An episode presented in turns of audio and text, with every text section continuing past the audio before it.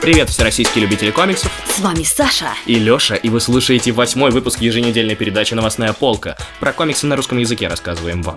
Хотим напомнить про замечательного художника Антона Капралова, который нарисовал это чудесное лого, которое вы видите постоянно на наших выпусках. Вы тоже можете что-нибудь заказать у Антона. Для этого перейдите в его группу. По ссылке в описании.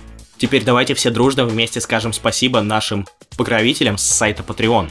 Денису Оптимисту Роману Иванову. и Толстому Флексеру. Вы тоже можете попасть в этот список.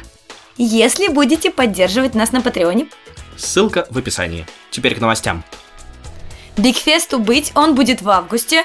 Точные даты будут известны после того, как они договорятся со всеми гостями.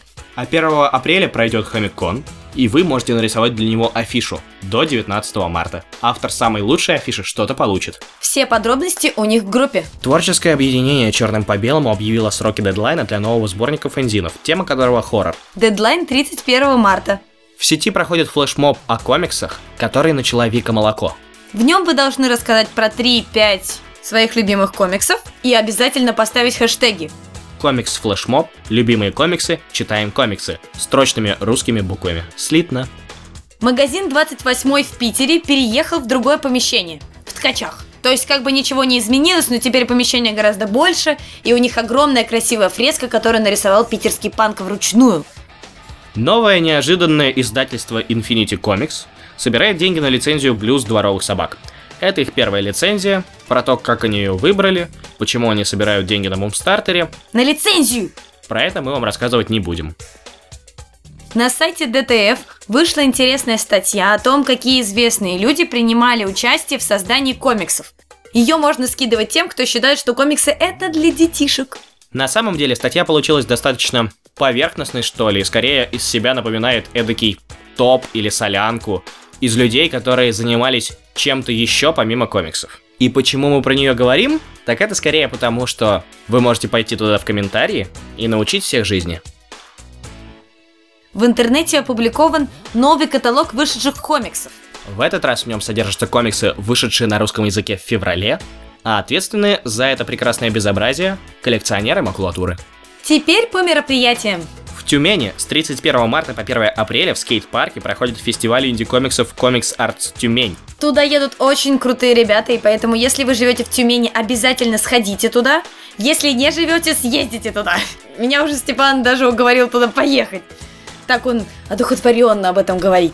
Ну а чего ты тянешь? Бери тогда билеты. Теперь Москва. 25 марта пройдет творческая встреча с Бренник Артс в музее советских игровых автоматов. Напоминаем, у ребят недавно вышел комикс про Винсента Ван Гога. Про Винсента Ван Гога вы понимаете, да? Ха-ха.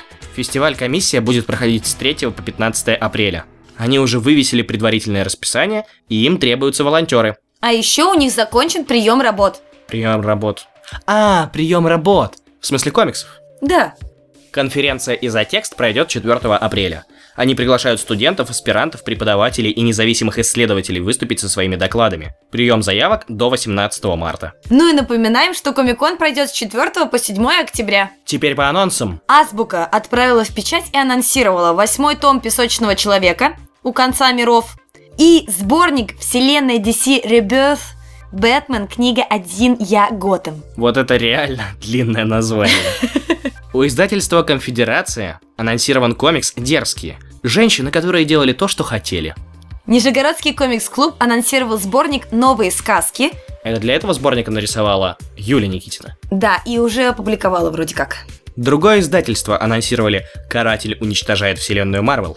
Параллель комикс уже не в первый раз анонсирует жизнь и смерть серебряного серфера. Jellyfish Jam. На 8 марта.